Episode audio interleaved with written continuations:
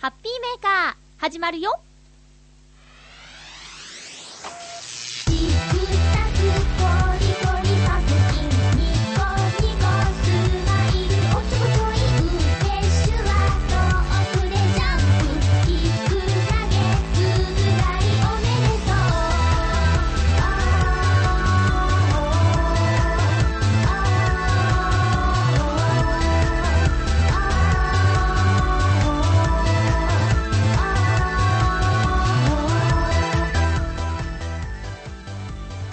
月23日、まゆっちょのハッピーメーカー。この番組は、ハッピーな時間を一緒に過ごしましょうというコンセプトのもと、ちょあへよ .com のサポートでお届けしております。浦安から世界へ発信ということで、まずは、ハピコメくじのコーナーから参りましょう。クリボーさん、キュート。私も見ていて、ツイッターでよくリアルタイムでつぶやいています。先週まゆっちょがやったキュートのパフっていうモノマネ、よかったです。あ、よかった。ぐりぐりよっぴーさん、まゆっちょも応募 OK となったイタジェラのチーバくんグッズプレゼントにまゆっちょは応募したのだろうか。僕もまさかの応募者ゼロってことにならないように当然応募したよ笑い。大丈夫ですよ。え281028さん。まゆっちょプレゼントへのアドバイスありがとう。なんかいっぱいびっくりマークついてる。手紙を書くことは思いついていなかったので目から鱗でした。考えてみます。アドバイスの後でまゆっちょが笑ったのに合わせて私も忍び笑いをしてしまいましたよ。えコージアットワークさん。都内近郊の紅葉って結構しょぼいんですよね。紅葉より応用黄色い葉っぱね。応用の方が多いような気がします。昨日通りかかった都内のイチョウ並木は銀杏の実のおかげで異臭に包まれていました。うん。浦安の紅葉は三宅川のあたりがいいのかな？うちの周辺の状況は土曜日に確認してみます。ということです。七星さん手紙書くときは結構苦労します。なぜなら字が汚いですので。その分ちゃんと書くときは気合い入れてゆっくりと静かに書いております。結構集中するものですね。それがいいんですよね。ということでああともう1通来てるんですがちょっと長めなので後でご紹介したいと思います。えーと今回は123456名の方が参加してくださっているんですがまあみんな参加しないで残念ですね。今回はハピコメくじ用に大阪からお土産を買ってきましたよ。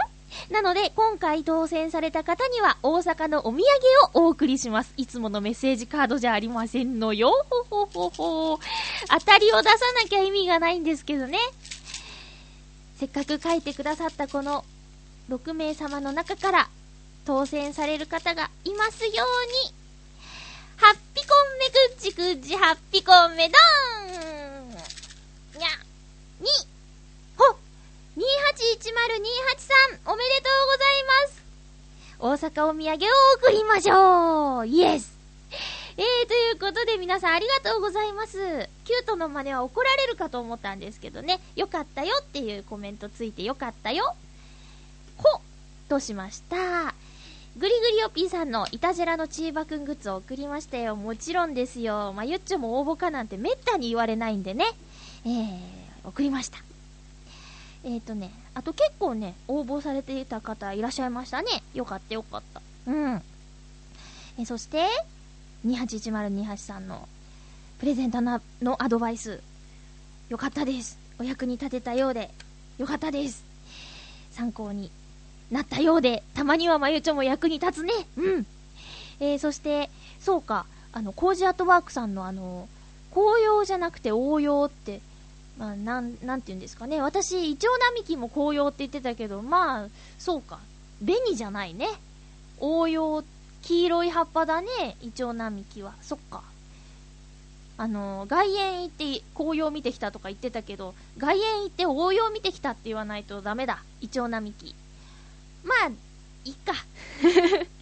銀杏ね。銀杏は、踏んじゃうとすごい匂いしますけどね。またそれも、秋だなって感じがして、私は嫌じゃないですけどね。うん。七星さん、手紙書くとき、うん。ゆっくり、時間をかけて書くよって。すごくいいと思います。それだけ気持ちがこもるからね。うん。いいと思います。汚いじゃなくて、汚いとしても丁寧に書けばさ、気持ちがこもっていいのだよ。うん。今同じこと3回ぐらい言った気がするけど、ごめんなさいね。えーと、フクロウのキスさんからメッセージ。ちょっと長めなんですけどね。えー、手紙、いいですよね。残念ながら最近では電子メールが多いものの、もともとは手紙まで 電話が嫌いで、一人暮らしでも長い間、電話を持たなかった私は、一時期かなり頻繁に手紙を書いていました。そのため、遊びが許される手紙を作るための文房具などについては結構、結構こだわりがあります。うん、遊びが許される手紙を作るための文房具などについては結構こだわりがあります。例えば、ガラスペンはドイツのシピン製がお気に入り。書きやすくて疲れません。うん。インクはフランスのエルバンのサファイア色がお気に入り。かっこいい、なんか、うん。そして、便箋を季節に合わせて選んだり、シーリングワックスを使うなど、かなり手紙で遊んでいました。忙しくなってくると、こんなことをして遊んではいられなくなりますが、やはり楽しいものです。ということで、ありがとうございます。あの、シーリングワックスね。探偵さんが、なんかね、探偵ドラマとかで海外のさ、よく見るやつですよ。ね、かっこいいよね。ろうをこう溶かして垂らして、そこに、ドンって、なんて言うんですかね、ハンコじゃないですよ。型を当てて、うん、模様をつけるっていうやつね。私、フクロウのキスさんからクローバー模様の、それをいただきましたけどもね。うん、ありがとうございます。実は、まだ 使ったことがないです。あの、ローを溶かすとかね、もったいなくてできてない感じ？よくないね。昔々、イクスピアリができた当時、もう10年前のことなんですけど、あの、イクスピアリできた当時には、そのペンとか、インクとかを専門に扱っている、うー、名前忘れちゃったけど、お店があって、私はもう、毎日のようにその店に通って、ガラスペンどれにしようどれにしようって悩んで買ったものを今でも持ってます。なかなかそのガラスペンで手紙を書くってことがね、あの、ないんですけどね。またなんか使ってみようかなっていう気になりますね。話を聞くとね。ありがとうございます。いいと思いますよ。電子メールってさ、なんかの事故とかでさ、消えちゃったりするかもしれないじゃないですか。うん。デジタルなものなんでね、絶対はないですもんね。だけどその分、その点、手紙ならば、持ち主が、受け取り主が大事にすればするほどですね、ずっと残るわけですよ。龍馬の手紙とか未だにテレビ出てくるでしょねえ。来週最終回ですけどね。ねえ、寂しくなりますね、龍馬。さあ、メッセージいろいろいただいてますが、今日は11月23日、勤労感謝の日。一応祝日ってことになってますね。あの、皆さん、会社お休みですか？お休みだから夜更かししてハッピーメーカー聞いてるのかな？ありがとね。勤労感謝の人は、勤労を尊び、生産を祝い、国民互いに感謝し合う日でございます。どうよ？ちゃんと調べたんだからね。勤労たっとび。ぶっ飛びみたいなね。たっとび。たっとび。意味わかりますか？漢字で書くと尊敬の尊という字を書くんですけどね。えー、たっとぶというのは価値あるものとして重んじる、尊重するという意味があります。勤労は価値あるものですよ。ね、みんながいつも頑張ってるから世の中が回っているわけですよ。互いに感謝し合いましょう。そんな勤労感謝の日、祝日関係なく働いている皆さんもお疲れ様です。まゆっちょと一緒ですね。頑張りましょう。ね。えー、ということで、今日のハッピーメーカーは、まゆっちょが大阪に初めて行ってきたので、お初で語やりたいと思います。そしてハッピートーク、紅葉の話、応用の話でもいいよ。をしたいと思います。えー、チョアヘヨ .com が、市川読売新聞に取り上げていただいていますね。あの、イタジェラへのお土産を届けに行った際にですね、チョアヘヨ本部に行ったんですけど、そこで、市川新聞をいただいてきましたよ。ええーとね、ページで言えば、6、7ページ。7ページ目にですね、浦安から世界へ発信インターネットラジオ局チョアヘヨって書いてあります。イタジェラの収録風景。写真がの載ってますね。新聞で言うとね、このチョアヘヨの記事の下には、戦場カメラマン渡辺陽一さんの講演会の模様が載っています。この渡辺陽一さん、今メディアで大活躍してますけど、大人気ですけどね、この彼の写真よりも、よしおんさんとかずちんさんの写真の方がでかい。ね。びっくりしますね。そしてこの同じ市川読売新聞に、陽一郎さんが出演する、出演？演出かな？する、あのーピュア、違う、あ、うん、ピュアホワイトクリスマスコンサートの記事も載っています。すごいですね。その記事はね、3ページに載ってますよ。ねえ。あ、シルクハットをかぶった洋一郎さんの写真が載ってますけどもね。えーこちらはですね、いつだ ?12 月のうむむ ?12 月のいつですか？えーと、あ、11日、12月11日、午前11時と午後2時の2回ということでね、えーこちらもよろしく。で、あのー新聞をゲットできないという方にはですね、ウェブ版があるそうで、インターネットで記事を見ることができるそうです。チョアヘオブログに局長がですね、あの、リンクを貼ってくれているようなので、ぜひぜひご確認ください。ウェブ版ではですね、さっき言った、イタジェラ収録風景が、えカラーで写真で見れるそうですよ。えぜひぜひチェックしてくださいね。えー私はですね、名前だけ最後にちょこっと出てますので、えーそれもですね、あ、名前出てるねって確認していただけると幸いです。えー告知ついでに行きましょうか。えーっとね、ユースタイル祭り、先週もお話ししたんですけど、私ね、この収録前にイタジェラ聞いてるんですけど、なんかヨシオンさんがさ、いじけてたじゃん？っていうか、なんだっけな、まゆちょが雑用だって言ってたって言ってさ、すごいそのネタ引っ張ってたからね、よっぽど私傷つける言い方したのかしらと思って、家帰ってね、ハッピーメーカー聞き直しましたよ。うん。そうしたら、雑用なんて言ってないよ、ヨシオンさん。お手伝いって言ったやん。えーとね、お手伝いも重要なんですよ。あの、ゲームのコーナーがあるんですよ。この U スタイル祭り。11月27日土曜日。2時からの U スタイル祭りなんですけど、たくさんのアーティストさんが出演して、えーステージで音楽やダンスを見られるイベントなんですけれども、ここでは、うんと、フードコーナー、ゲームコーナーがあります。でね、あの、お客さんと触れ合いましょうっていうテーマがあるので、そこで、スポンサーのチョアヘオ .com からは、ヨシオンさんがですね、フードコーナー、またはゲームコーナーでお手伝いをすると、雑用じゃないです。重要なポジションなんですよ。ね、よろしくお願いします。ねえ、いやいやいやいや、私本当ゲームとかのコーナーでこうね、イエーイってやりたいんですけどね、ちょっとお手伝いしなきゃいけないということで頑張ります。え皆さん遊びに来てくださいね。チケットのプレゼントには応募しましたか？もう締め切っちゃったんじゃない ?22 日。まあ、チケット、プレゼントのが当たってなくても払えば入れるんでね。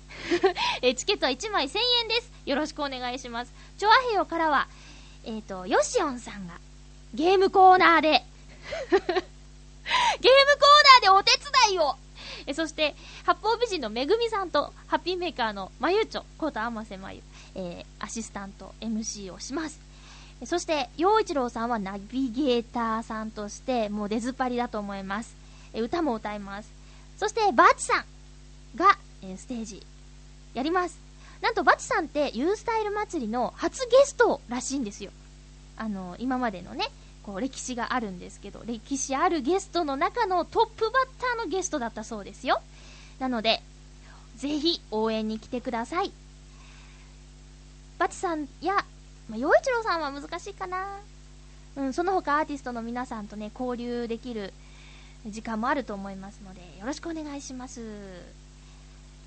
あの、チョアヘオのスポンサーでもあるフラワリーカフェさんもね、えっ、と、美味しい肉まんを提供してくださるそうで、ぜひぜひ食べに来てください。聞きに来てください。遊びに来てくださいね。ユースタイル祭りのお知らせでした。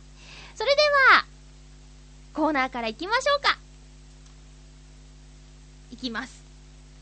ハッピーごくもぐ今日はですね、ごくごくなのかもぐもぐなのか、よくわからないものを選んでしまいました。以前にもね、食べたことあるんですけど、飲んだことあるんですけど、ドロリッチ。スイーツって言ってね、スーっていう字を書くスイーツなんですけど、これに新しい味が出てます。カフェゼリーショコラクリームインだって。美味しそうでしょ？あ、たこ焼きゼリーを食えっていう声がどっかからが聞こえてくるんですけどね。そんな、そんなそんな、私なんてね、まだそんな、あんな素敵なものを食べられる身分じゃありませんのよ。迷ったんですよ。たこ焼きゼリーか、たこ焼き羊羹。イタジェラへのお土産。まいつもね、すごい立派なものをもぐもぐしてらっしゃるので、何にしようかと気合を入れて選びましたよ。そしたら、残念なことにですね、ヨシオンさんから美味しいわけではないけど、食べられるということで、2個完食してしまったそうで、えまあ、局長の口には合わなかったみたいなんですけどね、えー、そんな、まゆちょからのお土産のことを知りたい方は、イタジェラの最新版を聞いてください。たこ焼きゼリーをもぐもぐしています、あちらは。まあ、ハッピーメーカーはゼリーはゼリーでもショコラクリームインのドロリッチ、いただきます。以上。うん。うーん。あ、美味しい。うん。は、がっつりショコラですね。うん。うん。また後でも話すんですけど、USJ に行った時に、ホットチョコレートを飲みました。すごい美味しかったです。うん。それはホットですごく熱くて、舌をやけどしてしまったんですけれども、今日のドロリッチは冷たくて美味しいです。もぐもぐしながらゴクゴクするみたいな、ハッピーゴクもぐですね。うん。さて、えーさっきお話ししていた U スタイル祭りなんですけど、先週もね、U スタイル祭りのお話をしました。その際にはバチさんの夏至という曲を流したんですけど、今回は、えー、陽一郎さんの曲を紹介したいと思います。陽一郎さんはですね、あの、チョアヘオの本部のある浦安にまつわる歌を作っています。浦安の猫ザネのミケというタイトルなんですけど、この曲を聴けば浦安のことが大体わかっちゃうというね、素晴らしい曲ですよ。聴いてください。浦安の猫ザネのミケ。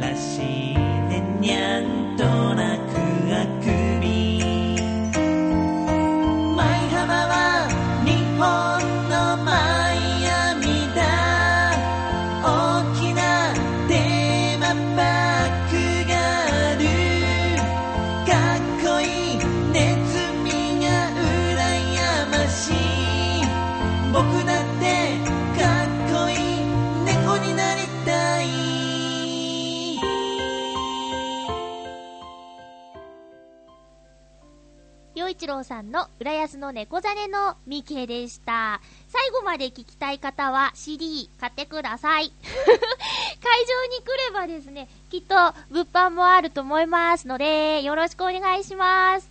あとは、あの、会場に来れなくても、チョアヘヨにメールすれば購入方法とかわかると思いますよ。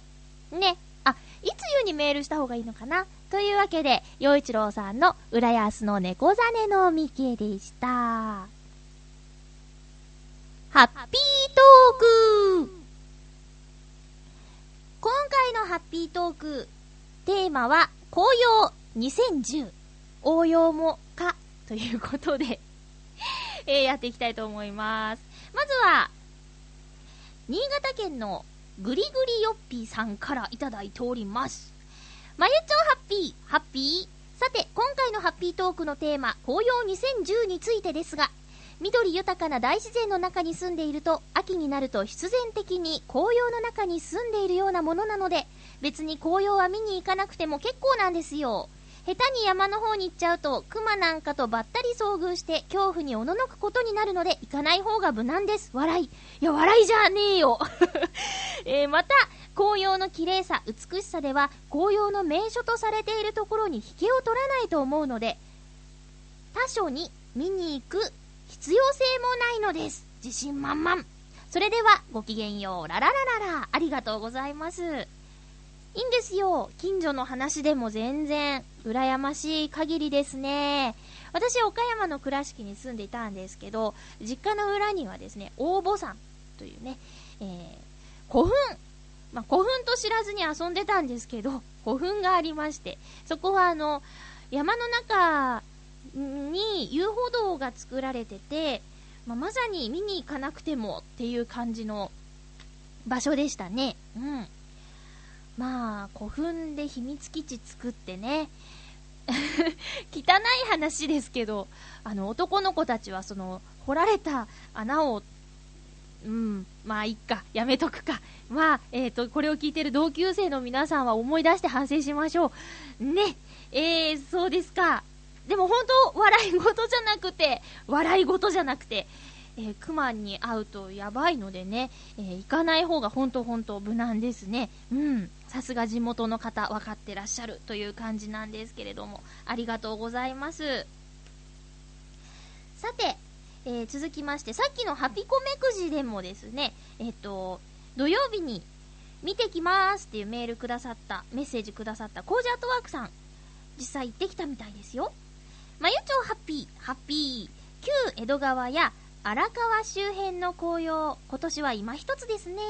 イチョウの葉は綺麗に応用していますが、もみじなどは赤くならずに茶色くなって落ちてしまっていたりします。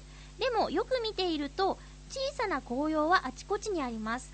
学校の校庭や誰かの庭に植えられた小さなもみじが鮮やかに紅葉していたりしてびっくりするほど綺麗です。まゆちょの近所にもこんな紅葉ありますか？では、ということでありがとうございます。あの、全部にですね、振り仮名を振ってくださっていてね、えー、親切ですね。ありがとうございます。えっ、と、今年はなんか、やっぱり猛暑の影響で、色づく前に枯れてしまっている木がいっぱいあるってテレビの情報番組とかで聞きましたよ。そんな状況なんでしょうね。赤くなる前に茶色くなって落ちてしまっているよっていう情報だったんですけども、うん、確かにね、あの、どこか名所とか行かなくても、もうさっきのね、ぐりぐりよぴーさんみたいに近所にもね、えー綺麗に色づいた木はありますよね。うん。私はね、毎年高尾山に行ってたんですけど、今年はちょっとスケジュールの関係で行けそうにないなっていう、うん。週末ね、今なんか高尾山って山ガールブームで、山ガール初心者にはうってつけのコースだとか言って、ものすごく混んでるらしいんですよ。でね、山ガールって、だか若い女の子が、こう、カラフルな服を着て、こう山登りをする、みたいなのが流行ってんだって。それに加えて、あの、多少ご年配の方でも、うーん、その初心者コースと言われている山道なので、高尾山はね、すごく人気なんだって。でね、仮設トイレとかもわーってできるぐらいの、あの、混雑なんだって。だから私も高尾山卒業しようかなとも思っているんですよ。うん。なので、今年は、じゃあ、いざ、紅葉を見に行こうっていう企画はね、今んとこないんですよね。そうなんです。またね、後でお話しするんですけど、大阪に行ってきたんですよ。で、大阪に向かう途中の新幹線の車窓からの景色はね、良かったですよ。うん。山がこう、見えるんですけど、その山肌、山肌って言ったらなんか木がないみたいに聞こえるね。あの、山に生えている木々の色づきは、新幹線の窓からもよく見えました。で、それで結構満足してる部分もあります。あとね、京都の近くに来ると、新幹線の線路のすぐ近くではないんだけど、山より近いところに大きな木があって、その木が色づいてるのとかを見て、あ、そう京都の紅葉をいつか見に行きたいんだよなって、あの JR のね、CM のような、ね、テレビの中だけで満足しちゃいませんかみたいなね、えーナレーションの入るあの CM を思い出して、いつか京都の紅葉行きたいなって思っているんですよ。うん、こんな感じです。クリボーさんありがとうございます。まゆっちょ、リスナーの皆々様、せーの、ハッピー みんなにも振っているんでね。えー今週のテーマ、紅葉2010ということで、私の行ってみたい紅葉スポットは、京都の清水寺です。うん。去年、突然行きたいと思い立ったけど行けず、今年も鼻水ジュルジュル状態なので、来年になりそうです。まゆっちょは、清水寺に行ったことありますか？というか、京都の紅葉を見に、あ、直に見たことはありますか？きっと綺麗でしょうね。クリボーさんありがとうございます。クリボーさん今風邪引きなんですか？大丈夫ですか？今も、今もそうなのか？メールを書いた時点で、で、今は大丈夫なのかな？とにもかくにも、風よくなれ、ビビビビよし、これで多分大丈夫。多分大丈夫です。あの、病院行って薬もらって飲んで寝てれば多分大丈夫です。ね。えーとね、清水寺には行ったことあります。えっと、小学校の修学旅行で行きました。でも、京都の紅葉を直に見たことはないですね。うん、ないです。あー、窓からは見ました、新幹線の。そうじゃなくてでしょ？そうじゃなくて、あの、やっぱり JR の CM みたいなところへ行ってっていうことですよね。はないですね。やっぱり、憧れですね。うん。クリボーさんありがとうございます。お大事に。お大事にね。はい。えー、続きましては、フクロウのキスさん、ありがとうございます。私は今年は紅葉を見に行く予定はないので、部屋から見える紅葉の話を少ししようと思います。はい。私の机の前の窓を開けると、机の前の窓を開けると、近所の公園の木が民家の屋根の向こうに見えます。この木はいくつかの樹種、木の種類、樹種が混ざっているので、この季節には黄色、オレンジ色、茶色、濃い茶色、そしてやや黄色みを帯びてきた緑にわずかの赤が混ざり合っています。よく晴れた日にはこれらの色に日の当たり方の明暗が加わって、より多様になった木々の色と民家の屋根の黒、そして空の青と雲の見せてくれるいくつかの白が窓枠で切り取られた風景の中で一度に見ることができます。素敵ですね。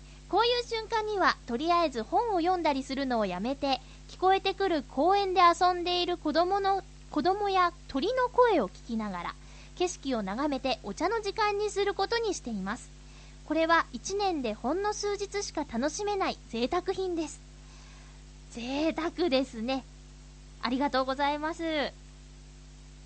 部屋の窓から紅葉が見えるんですね。秋の空ってびっくりするぐらい青い日があるよね。まあ、後でお話しするんですけど、私 USJ に行った日なんて、ほんとね、真っ青な、綺麗な青い空で、素敵でしたよ。うん。なんかこう、テレビの画面の中の風景とはやっぱりね、直に見る景色は違うんでね。うん。いや、羨ましいです。皆さん、結構身近に紅葉、または応用があるみたいでね、えーいいことですよ。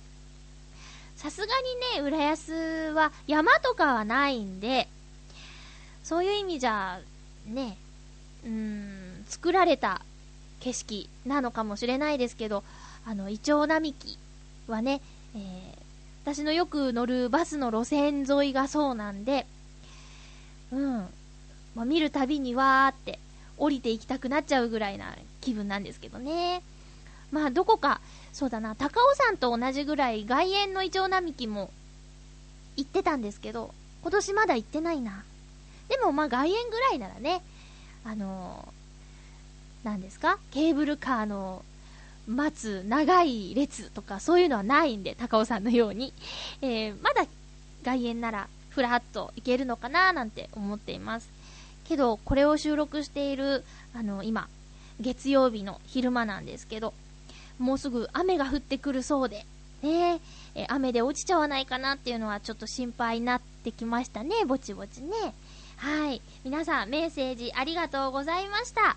まだもうちょっと見に行けるんじゃないかなと思うので、もし近くにあったり、あ、そういうスポットじゃなくても、ふっと木を見ると色づいてるかもしれないですからね、えー自分だけの素敵な紅葉を見つけてくださいね。以上、ハッピートークのコーナーでした。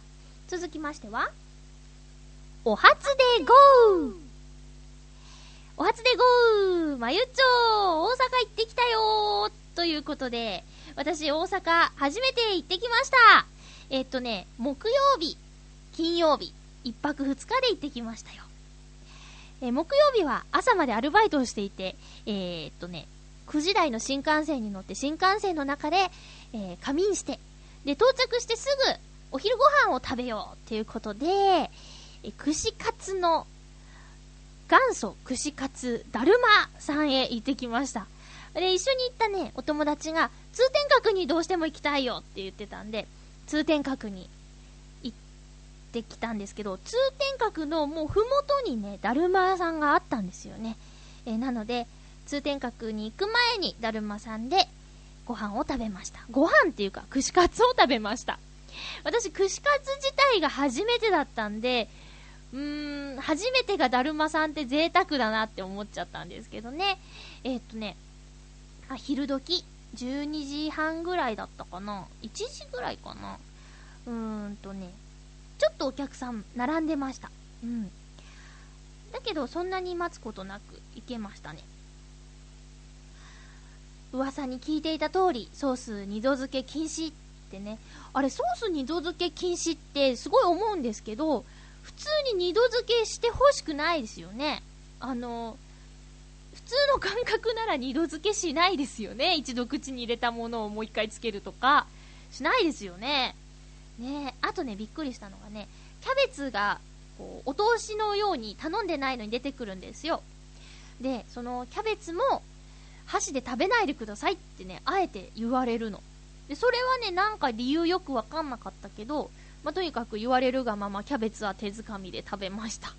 で、串カツ、なんかね、まあ、他と比べようがないんだけど、初めてだったから、その友達が言うには、えっとね、やっぱり、重くないとか言ってたかな。油の切れがいいみたいな。衣がぐっとこう、胃に残らないとか、なんか、他で食べたのとや全然違うみたいなこと言ってましたね。うん。すごい美味しかったです。で、えー串カツだるまさん行った後、通天閣に行きました。えー通天閣は、うーん、登りましたよ。ちゃんと、上まで。えーっとね、展望台まで登りました。で、私本当ね、ここはね、よくわかんなかった。ガイド見て書いてあったけど、よくわからなかった。ビリケンさんビリケンさんっていう、あの、なんですかね、神様がいて、で、そのビリケンさんの足の裏に触ると願い事が叶うらしいということで、まあ、触りに行ったんですけど、みんなが触ったのか、その、木で作られたビリケンさんの足の裏はね、なんか、穴が開いてましたね。触りすぎて削れたのか、なんだろう、もともとそうだったのかななんか深い穴がね、だから土踏まずがね、すごいっていうことですよ。ガーって。なんか土踏まずのない子が最近ね、あの小さい子、子供にね、多いらしいですけど、逆に土踏まずありすぎのビリケンさん。ね、このビリケンさんなんだろうっていうことなんですけど、アメリカの、うんと、女性芸術家、フローレンス・プリッツさんの発案と言われています。で、このフローレンス・プリッツさんが、夢の中で見た神様がモデルになっているそうです。うん。アメリカで生まれたビリケンさん。えーその後日本に上陸、幸福の神様として人気を集めるということで、そのね、通天閣に行った時にはね、地元の観光客の方も結構いらしてて、子供さん連れて、おばあちゃん、おじいちゃん、お母さんみたいな、うん、お客さんとかいて、ビリケンさんやでーって言って、ビリケンさんやーみたいな。子供もね、ほんまや、ビリケンさんやーみたいな。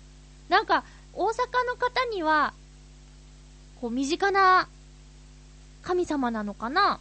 うん。私は、今回その通天閣に行くまでは、全然知らなかったんですけどね、ガイドで見てなんだろうって、あんまり気にも留めなかったんですけど、実物見るとやっぱりね、あの、まじまじと見て、ご利益ありますようにって、念入りに足の裏を触ってしまいましたけどもね、はい、ありがとうございます。ちなみにその、今回のハピコメくじのプレゼントはビリケンさんグッズなんでね、えー、あなたにも、というか、281028さんにも、きっとね、いいことがあると思いますよ。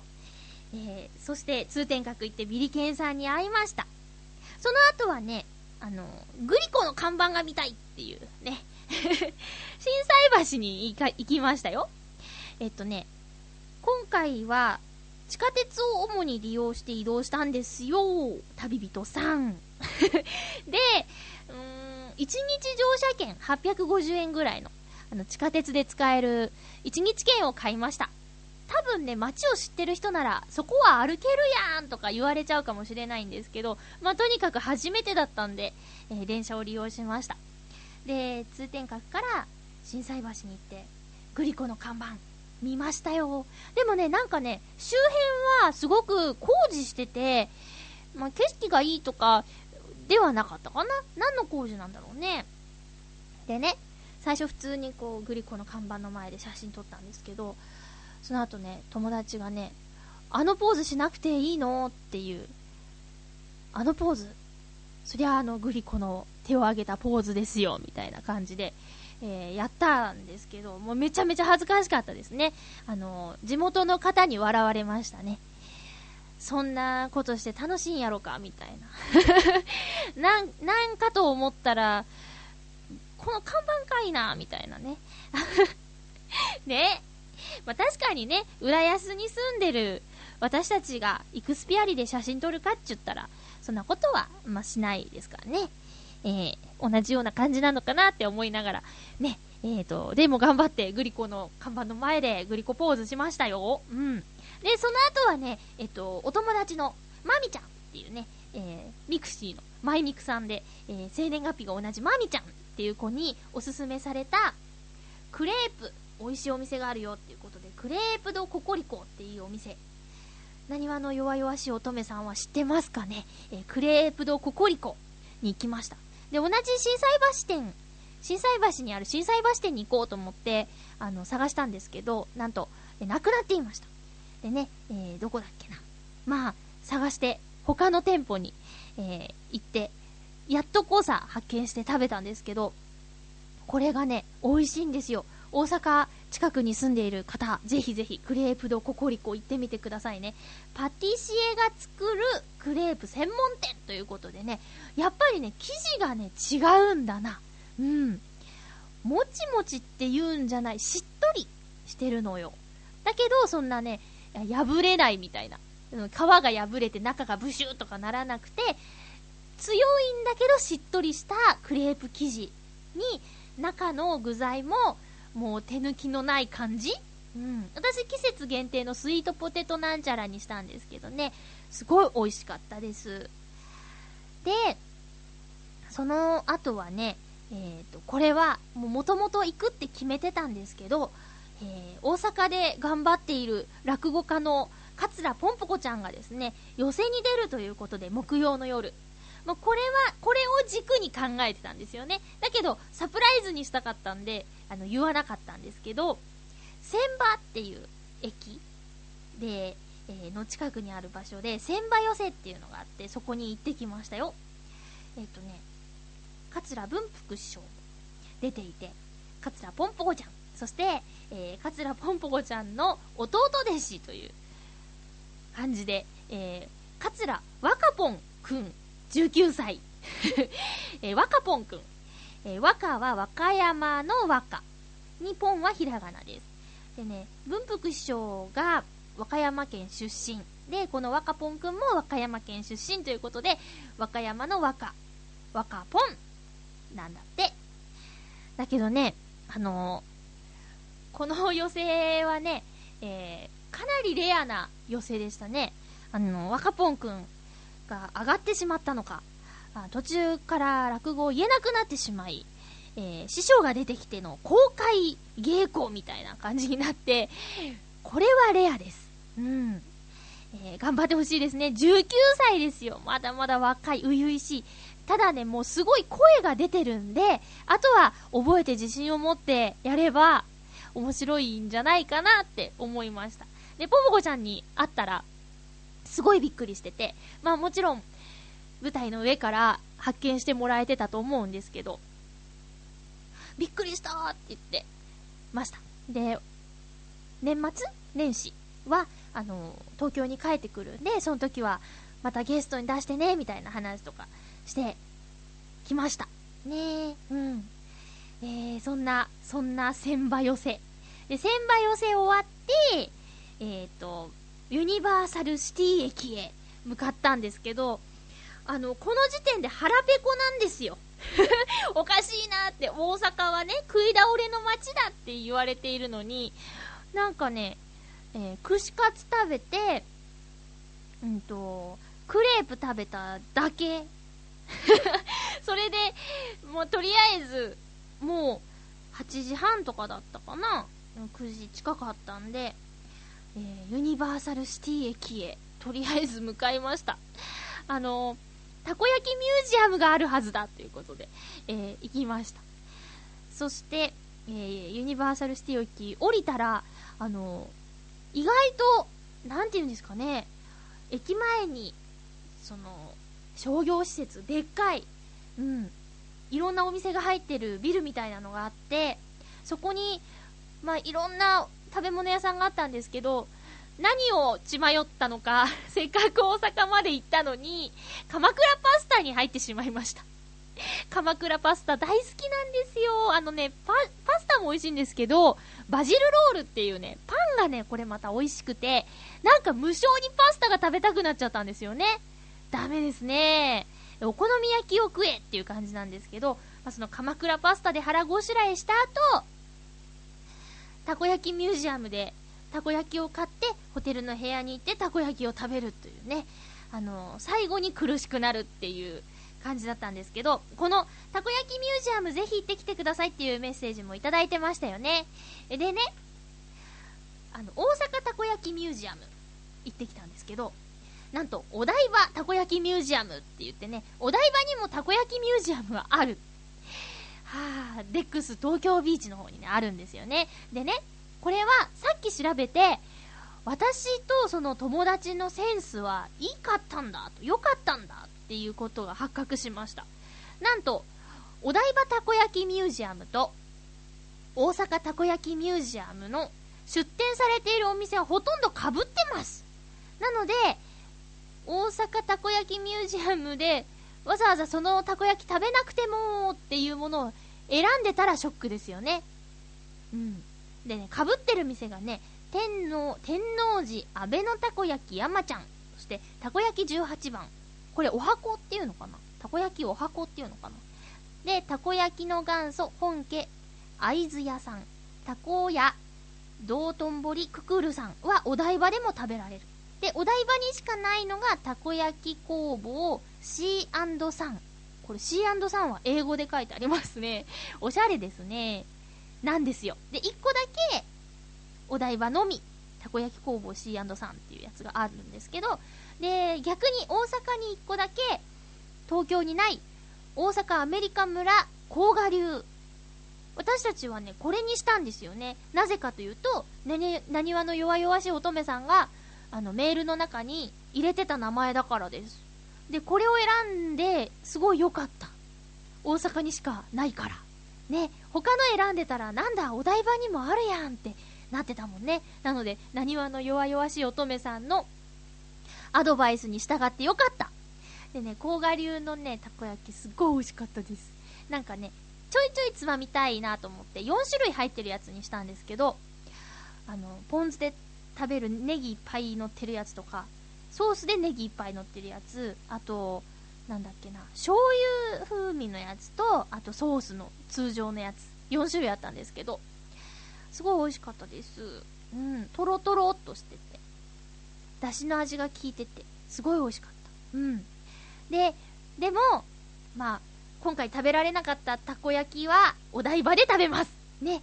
えー、この放送を聞いている関東近辺の皆さん、えっ、と、お台場たこ焼きミュージアムもいいよ。え関西の皆さんは、大阪たこ焼きミュージアム。ぜひぜひ行ってみてください。翌日は USJ に行ったんですけど、USJ、まあいろいろ楽しかったです。すごい楽しかったです。天気が良くって最高でしたね。えー、で、えっと、おすすめ、タックさんだっけ？タックさんがおすすめしてくださってた、スペースファンタジーザライド。これにね、乗ったんですよ。そしたら乗る前にね、荷物はすべてロッカーに預けてくださいって言って、まあ、100円戻ってくるロッカーに荷物を預けて、で乗るんですけど、まあ、ってことはつまり動きが激しいってことじゃないですか。で大丈夫かな大丈夫かなって私本当怖いの苦手なんで、恐る恐るだったんですけど、まあ、いきなりガー動きますよね。ノーっていう、わーみたいなね、えーそんな、そんなんだったんですけど、なんだろう、早く動くときと、ゆっくりになるときと、なんか緩急があって、もう、ギャーって泣きそうになったらゆっくりになってくれてみたいな、微妙なさじ加減っていうの？あとはね、あの本当に、星の中を飛んでるみたいな感じで、景色が良かったから、なんか怖いのか綺麗で楽しいのかわかんないみたいな、変な高いテンションになれるスペースファンタジーザライドです。手を伸ばしてさーってやると星がついてきたりするようなところもあってね、すっごい良かったです。あれは、怖いけど、ギリギリ楽しいラインですね。うん。でね、私は、バックトゥーザフューチャーが大好きなので、そのアトラクションにはぜひ乗りたいなと思ってたんですけど、もうね、並んでる途中の、あの、ドクがね、ドクがね、えー映画に出てくるキャラクターのドクが解説するんですよ。それ見てるだけで、テンションが上がりましたね。で、デロリアンに乗って、ビフを追いかけるんですけど、まあ、楽しかったです。楽しかったといえばね、ウォーターワールドっていうショーを見たんですけど、半端ないですね、あれね。え見たことある方いらっしゃいますか？あの、ずぶ濡れエリアみたいな、うん、椅子が、椅子が色分けされてて、ここはずぶ濡れエリアです、みたいな感じで書いてあるんですけど、うーんとね、こう、ショーの影響で水がかかっちゃうレベルではない。うん。あの、ショーが始まる前の前説みたいな時にバケツで頭からこう水をかぶせられちゃうみたいなね。11月ですよ。あったかかったとはいえ、11月ですよ。修学旅行生の学ラン着た男の子たちがね、犠牲になってました。でもね、始まる前に散々言うんです。本当に皆さんそこに座ってていいんですか？って。で、それでも動かないから、まあ、始まるんですけど、ギャーって言って、赤ちゃん抱いてた親子連れがね、ヒャーって移動したりね、えー、いろんな意味ですごいショーでした。もちろんスタントも、その飛んでくる飛行機とかもすごかったんですけど、うん、ウォーターワールドは、もし USJ に行ったらぜひ見に行ってください。で、あの、この季節、濡れるとこに座るのはおすすめしないです。もしそこに座りたい場合は、夏に行った方がいいですね。予習していたバックドラフトも、えー、これはね、すごかったですね。えー USJ に行ったことのある友達と一緒に行ったんですけど、私には、あの、どんなことが起こるかっていうのは内緒にしていたんですよ。だからね、びっくりしました。私はここで言っちゃダメですもんね。えびっくりしましたとだけ言っておきます。あとは、もう思ったのが、よく、あの、ディズニーランドとかと比べられちゃうじゃないですか、USJ って。アトラクション一つ一つの、あの、質はね、すごい高いなと思ったし、えー、あと、クリスマスのショー、クリスマスツリーの点灯式と合わせたクリスマスのショーを見たんですけど、私、ああいうショーを見て久々に感動して泣きましたね。うん。でね、すごいなと思ったのは、あの、キャラクターが出てこないショーで、あそこまで見せられるのかって、改めてね、感動したんですよ。うん。なんか、音楽とか、あと、なんだろう、光の、うーん、演出とか、そういうの全体通してすごく素敵でした。うん。で、なんだろう、音楽がね、またクリスマスソングが素敵なんですよ。で、なんかね、男の子と女の子のね、淡い恋物語なんですね。基本のストーリーが。で、またね、キュンキュンさせるんですよ。そんなクリスマスのショーでしたね。うん。よかったです。えーと、あとはね、いろんなものがね、高かったです。えーえーチュロス、チュリートスという名前でね、あの、売ってる棒状のお菓子があるんですけど、このね、棒状のお菓子1本450円するんですね。すごいですね。で、ポップコーンもね、1杯500円以上するんですね。まあ、ポップコーンは食べませんでしたけどね。うん。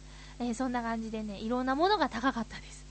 えー、と、夜の光のパレードも見たんですけど、まあ、これは、そうだな面白いのがね、8時で閉まっちゃうのに、7時半からパレードが始まるんですよ。で、どう頑張っても8時過ぎちゃうんですよね。パレードが終わるのが。どういう時間の計算なのかなっていうのは、かなりね、あの、疑問でしたけどね。でも全体的には本当楽しくて、行けなかった場所もあるから、あのもう一回また行きたいなっていう USJ です。今度はね、クリスマスじゃない時に行かないといけないかもしれない。なぜならばね、あの、ジョーズ、ジョーズ、ディーリン、ディーリンって、ジョーズのアトラクションのそばに、あの、サメがね、釣られてるんですよ。あれ、ジョーズなのかな？うん。釣られてるんです。取ったどみたいになってるんですけど、まあ、そのサメにね、クリスマスリースがね、かかっちゃってるんですね。サメにまでクリスマスのデコレーションしてしまっているという。びっくりですね、これね。普通のジョーズとの記念写真も欲しいなぁなんて思いました。えー、そんなコーナーでですね、USJ も満喫して、えー前日の大阪観光も満喫して、会いたい友達にも会って、桂ぽんぽこちゃんね、元気でしたけどもね、えー充実の、え大阪旅行だったんですけど、帰りの新幹線は終電だったんですよ。え終電のし、ん？最終新幹線に乗ったのも初めてでしたね。で、そこでね、よくあの、切符を拝見しますって、回ってくるでしょ？車掌さん？が。うん。で、えっと、まあ、一緒にいた友達はもう疲れ果ててて、うとうとしてたんで、じゃあ、あの、私が起きて、その、切符を拝見します、待つよって言って、言ったものの、私も疲れ果てて、だんだんうとうとしてきたんですけど、いかん、ここは頑張って、えー待たなきゃいけない、切符をちゃんと見せなきゃいけないって言って、頑張って起きてって、頑張って起きてたんですけど、最終的に、あの、来なかったっていうね。切符見に来なかったんです。それは最終新幹線だから来なかったのか、なぜ来なかったのか、大阪からだと見ないのか、とか。まあね、なんか、なんだろう私のあの我慢大会はっていう最後の最後のオチだったんですけどね。あ、あとね、残念だったのはね、え551蓬莱の肉まんが売り切れていたこと。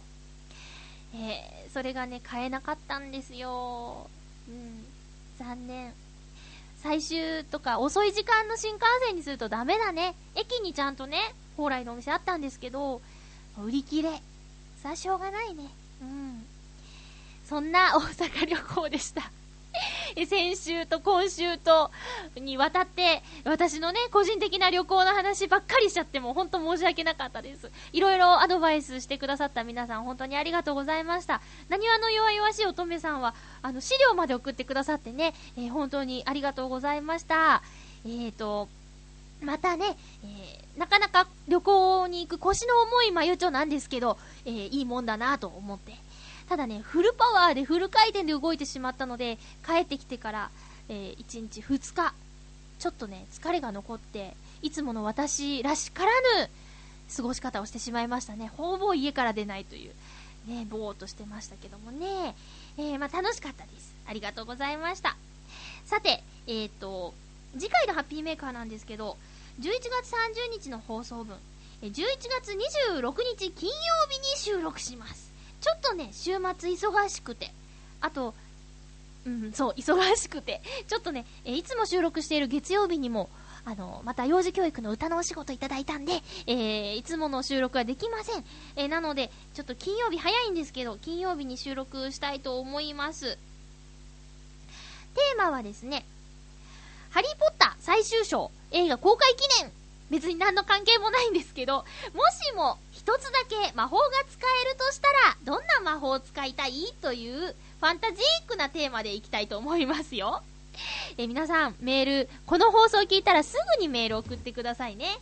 よろしくお願いします。えーと、あとは、そうだ、言わないと。11月27日、ユースタ祭り、土曜日ですね。えーと、2時から、チケット1000円で、JR 新浦安駅から徒歩5分以内にある、浦安市民プラザウェーブ101の大ホールでやってます。チョアヘヨのパーソナリティが、ひょっこり遊びに来るかもしれません。ヨシオンさんは雑用じゃなくて、しっかりゲームのお手伝い、フード販売のお手伝いをしていると思いますので、えーぜひぜひ遊びに来てくださいね。よろしくお願いします。それから、まゆっちょの宣伝ちょっと時間ないんですけどいいですか？えースタジオ1というところの動物園にはポチだけという番組にゲスト出演します。その前にですね、ボイスドラマが予告編という形でちょっとだけオンエアされていますのでリンク貼っておくのでぜひ聞きに行ってみてください、えーゲスト会は次回分ということで、えっとボイスドラマは予告編前編後編と3回連続でまゆちょ出ちゃいます。よろしくお願いいたします。それでは今週も皆さんメールもいろいろありがとうございました。今週紹介できなかった分はまた次回。とか自治会とかそのうちご紹介したいと思いますのでよろしくお願いいたします。お相手はまゆちょこと天瀬まゆでした。また来週ハッピーな時間を一緒に過ごしましょう。ハッピー!